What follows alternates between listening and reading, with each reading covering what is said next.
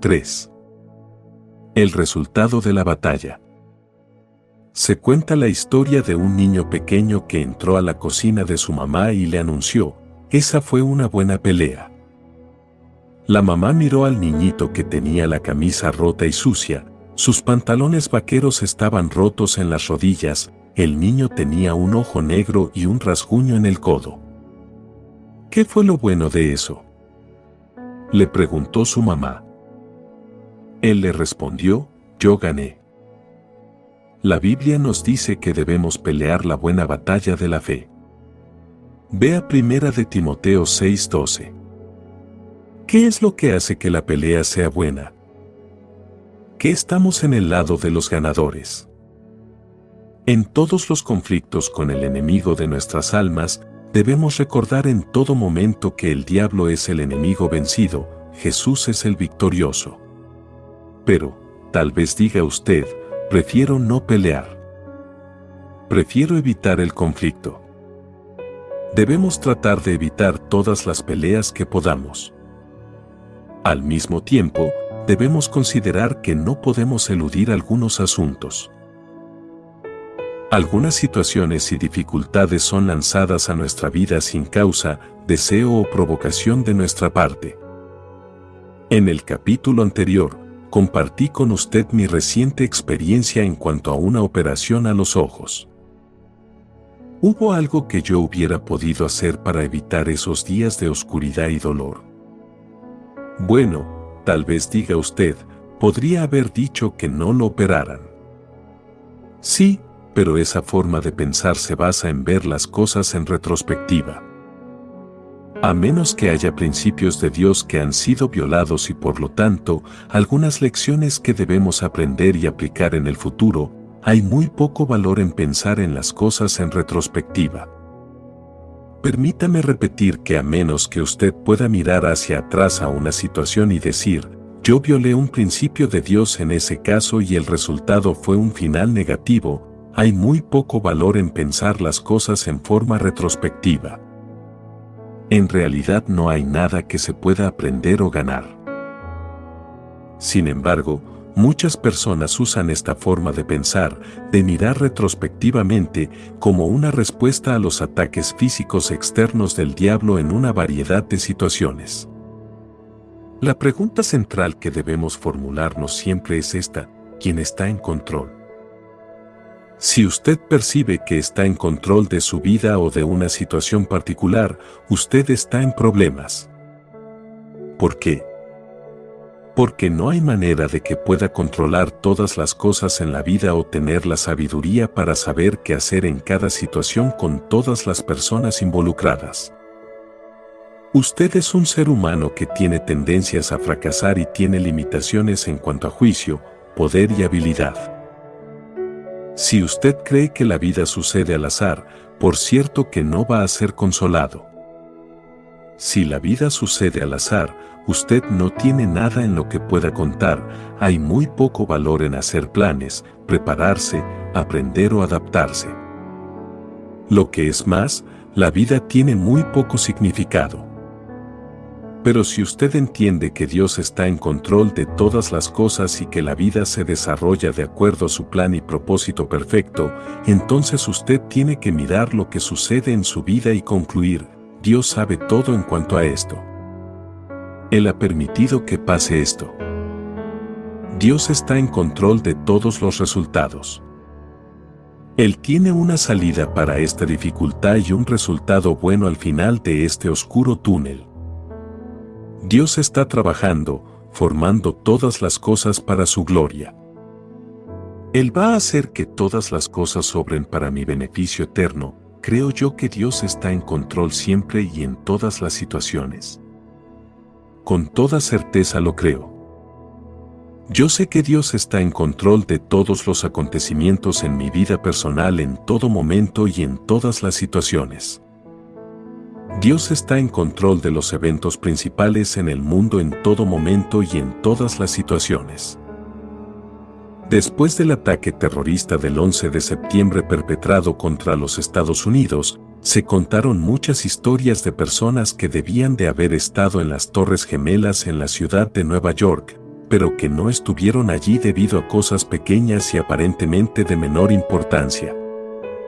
Un hombre contestó el teléfono y perdió el autobús lo cual lo hizo llegar 15 minutos tarde al edificio, una mujer se dio cuenta de que su hijo tenía fiebre y que debía ser llevado a una guardería equipada con personal médico en lugar de llevarlo a su guardería regular y eso hizo que llegara tarde al trabajo, otro hombre se detuvo para comprar.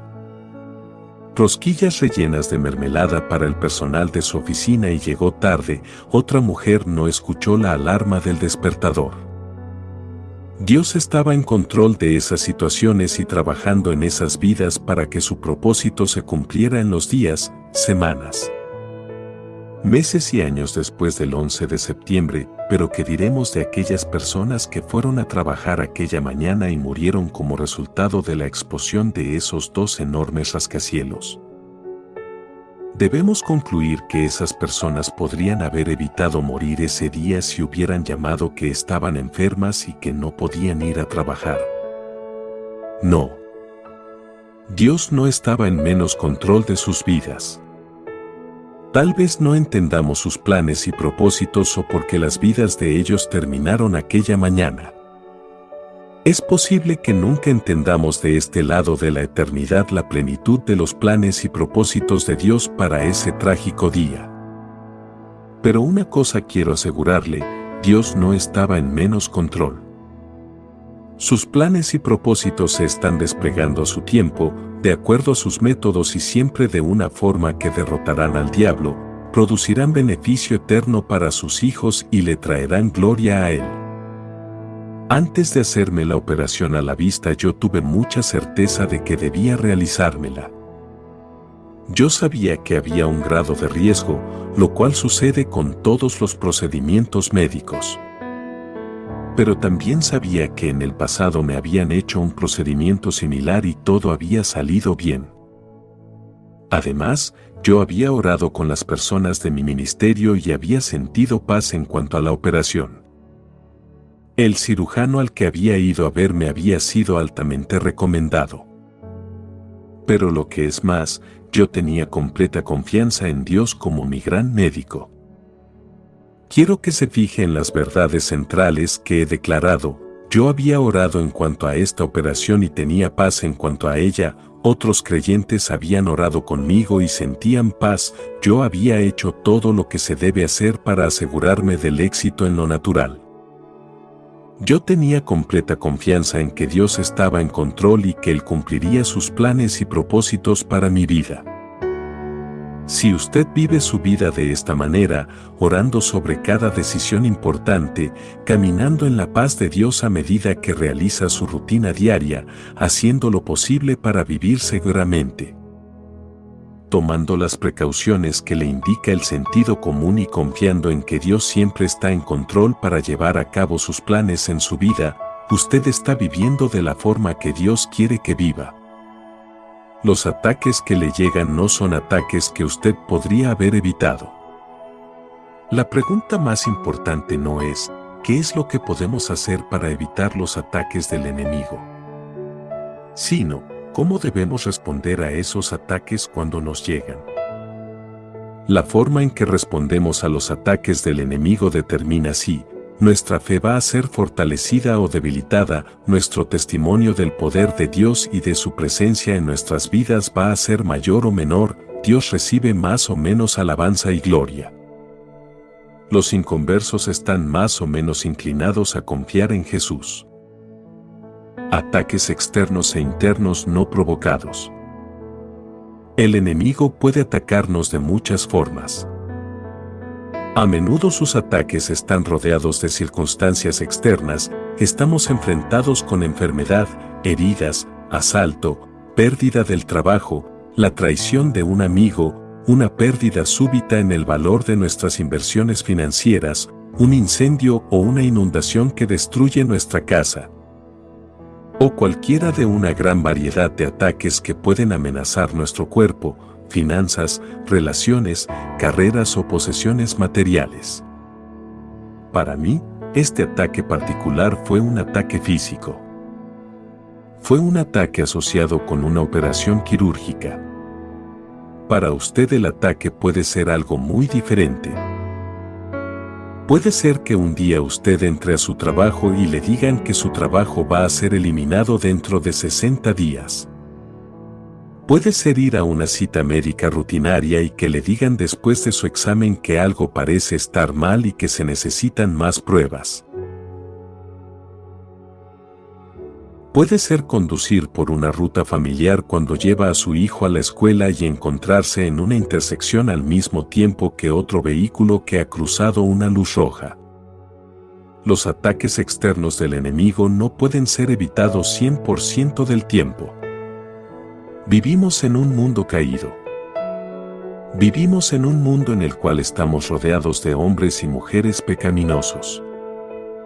Vivimos en un mundo en el cual muchas de nuestras acciones y comportamientos rutinarios están sujetos a sistemas y circunstancias que no están basados en la palabra de Dios. Los ataques externos suceden el diablo tiene el poder de hacernos tropezar, infligir daño en nosotros y causar que el mal afecte nuestras vidas adversamente. Jesús dijo que el diablo viene a robar, a matar y a destruir. En otras palabras, Satanás tiene la habilidad de hacer esas cosas, de robarnos, de atacarnos con golpes que matan algunos aspectos de nuestra vida y de destruir la obra que estamos haciendo.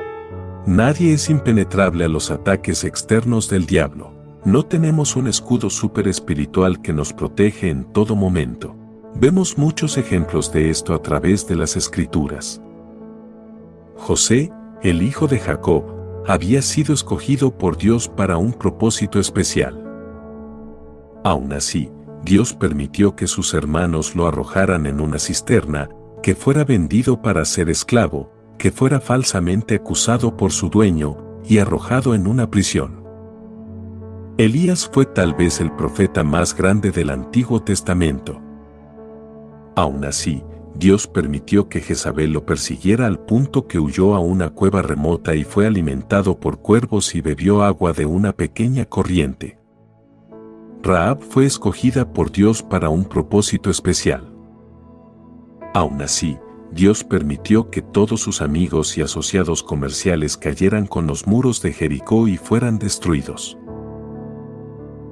Podemos y debemos reconocer que sin importar lo severo que sea el ataque externo, Dios está en control y el diablo no lo está. Y debido a que Dios está en control, el ataque del enemigo es limitado en cuanto a su alcance, el ataque del enemigo es limitado en cuanto a su duración, el bien que Dios ha planeado será mayor que los resultados del ataque, Dios ha planeado un beneficio que asestará un golpe contra el diablo, trayendo bendición eterna a los hijos de Dios y trayéndole a él gloria. Usted siempre puede contar con que estas declaraciones son verdaderas. Permítame recordarle la historia de Job en el Antiguo Testamento. Mucha gente piensa en esta historia y cree que su tema es la paciencia. Tenemos la frase en nuestro idioma que dice, la paciencia de Job. Sin embargo, la historia de Job es la historia de un hombre que experimentó un ataque espiritual. Al principio de la historia se nos dice que Job era un hombre temeroso de Dios y apartado del mal. Dios lo llamó, perfecto y recto, y dijo que no había otro hombre como Job en toda la tierra. Dios le dio permiso al diablo para afligir a Job y con mucha rapidez Satanás se movió para quitarle a Job todas sus posesiones, su ganado, su casa y luego todos sus hijos y siervos. Job respondió diciendo, Jehová dio, y Jehová quitó, sea el nombre de Jehová bendito. Job 1:21 entonces Dios le dio permiso a Satanás para que atacara a Job en su cuerpo. El cuerpo físico de Job se cubrió de sarna maligna desde la planta del pie hasta la coronilla de la cabeza.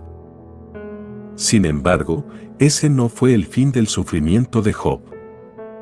Job también sufrió angustia en su alma y en su mente, sus emociones y su espíritu. La esposa de Job le sugirió que maldijera a Dios y que muriera.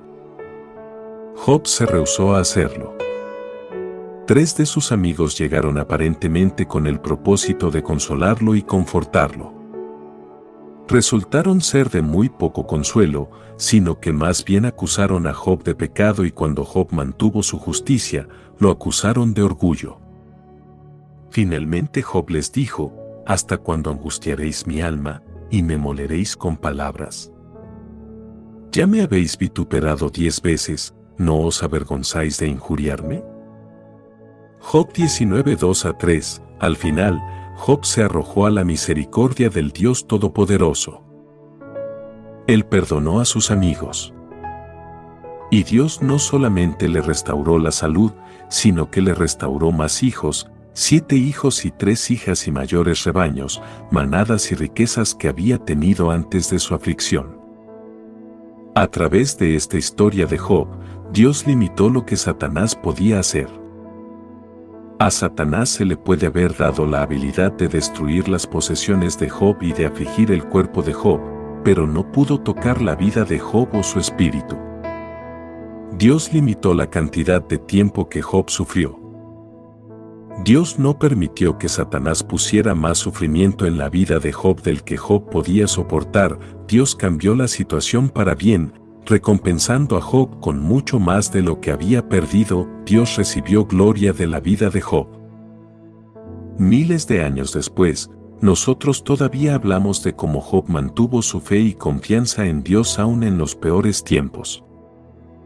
Job es una prueba de la fidelidad de Dios y de su omnipotencia y de su omnisciente bondad. Cuando el diablo nos ataca, podemos confiar en que Dios tiene un propósito al permitir que el diablo actúe.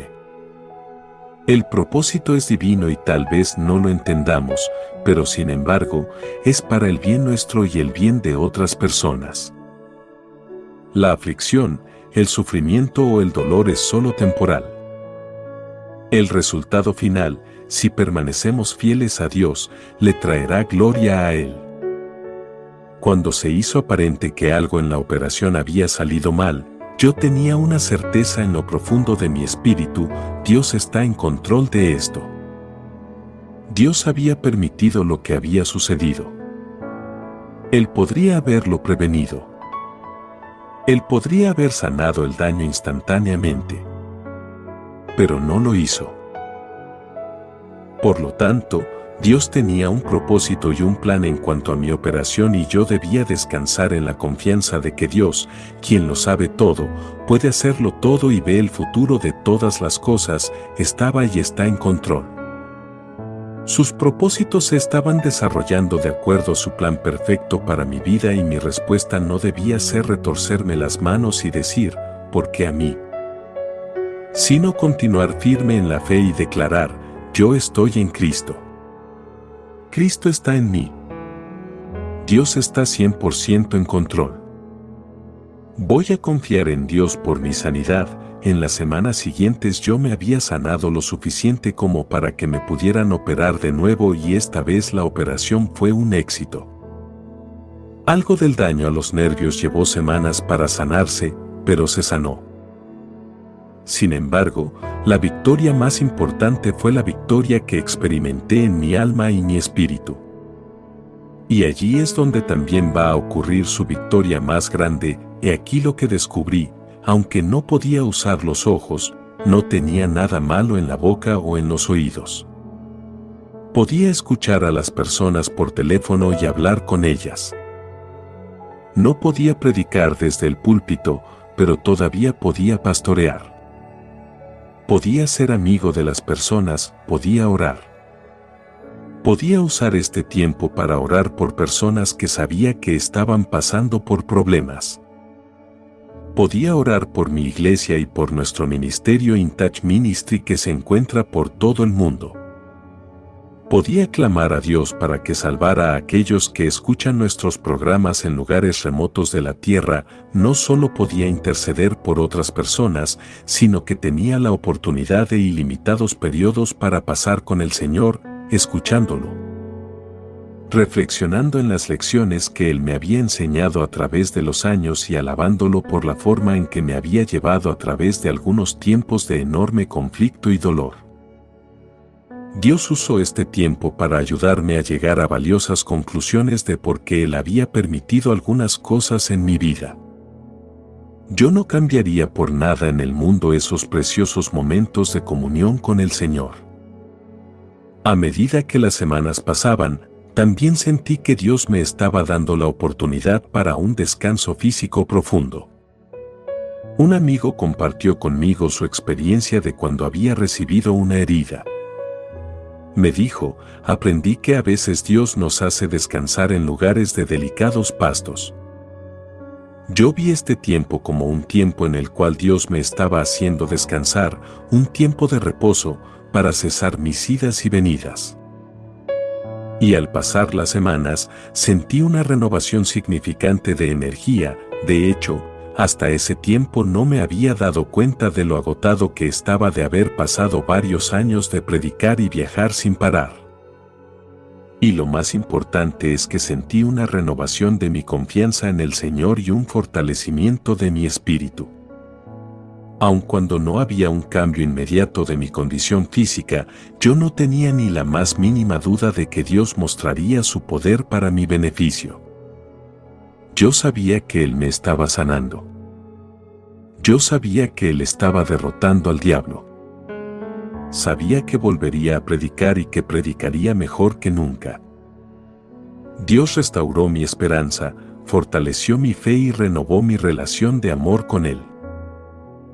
Bueno, por cierto que no tengo ningún deseo de volver a repetir esa experiencia que tuve con la vista pero cuando pienso en todo el bien que Dios produjo como resultado de esa experiencia, no puedo sino regocijarme. Dios contestó muchas de mis oraciones de una manera profunda. La iglesia y nuestro ministerio In Touch Ministry aumentaron en lugar de disminuir durante esos meses. Yo salí de la experiencia con el alma refrescada, con fortaleza y energía física y con mi espíritu renovado, ¿Estaba la mano de Satanás limitada en todo esto? Sí. ¿Fue el sufrimiento solo por un tiempo? Sí. ¿Está Dios recibiendo la gloria por su obra de sanidad en mi vida? Oro que la haya recibido, que la esté recibiendo y que la continúe recibiendo. Nunca pierda de vista el hecho de que Dios está en control de su vida, toda su vida, todo el tiempo. Él tiene un propósito y un plan que se está desarrollando a medida que usted continúa alabándolo, agradeciéndole y confiando en el paso a paso. Tres cosas con las que siempre puede contar. Usted puede contar siempre en estas cosas cuando el enemigo lo ataca. 1. Usted puede tener la seguridad de que Dios lo va a ayudar.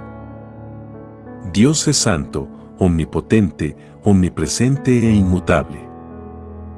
La Biblia nos dice, He aquí que no se ha cortado la mano de Jehová para salvar, ni se ha agravado su oído para oír. Isaías 59.1.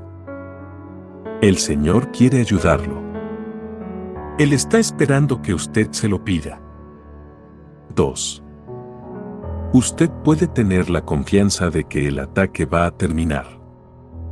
Ninguna tentación ni crisis dura eternamente. Una tentación puede venir en otra forma, o volver después de un tiempo, pero cada tentación tiene un tiempo límite de duración. 3. Usted puede esperar ser más fuerte en su espíritu después que ha resistido un ataque del enemigo. Nunca pierda de vista la verdad de que Dios y Satanás no son iguales. Satanás no es omnipotente, poder absoluto. No es omnisciente, sabe todas las cosas. No es infinito. Dios Padre, Hijo y Espíritu Santo, es omnipotente, omnisciente e infinito. Demasiadas personas parecen pensar que Dios y Satanás están en una lucha de la cuerda, uno tirando de un lado hacia el bien y el otro tirando en la dirección opuesta hacia el mal. Mientras que Dios y Satanás son oponentes, no son iguales.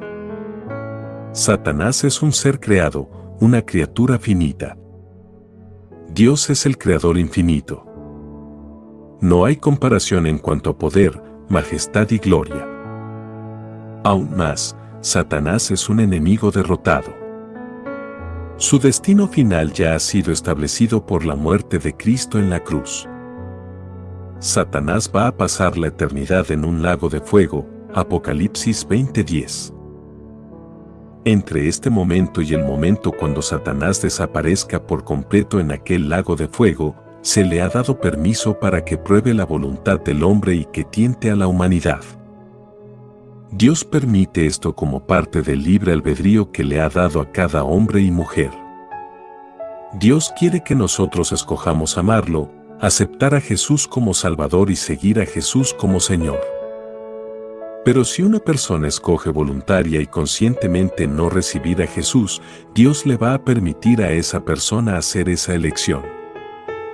Satanás busca llevar al infierno con él a todo hombre y mujer que pueda atraer para alejarse de la oferta gratis de salvación de Dios. Esa es la motivación detrás de cada ataque espiritual. Satanás está buscando apartar a una persona de Dios y atraerla hacia sí. Él intenta guiar a esa persona, encadenada a la esclavitud del pecado, por el camino que conduce a la perdición final, si puede. Sin embargo, Jesús nos asegura y nos sella con el poder de su Espíritu Santo para que el diablo nunca pueda destruir completamente a los que creen en Jesús. En esa verdad suprema del Evangelio podemos permanecer firmes contra los ataques y las trampas del diablo.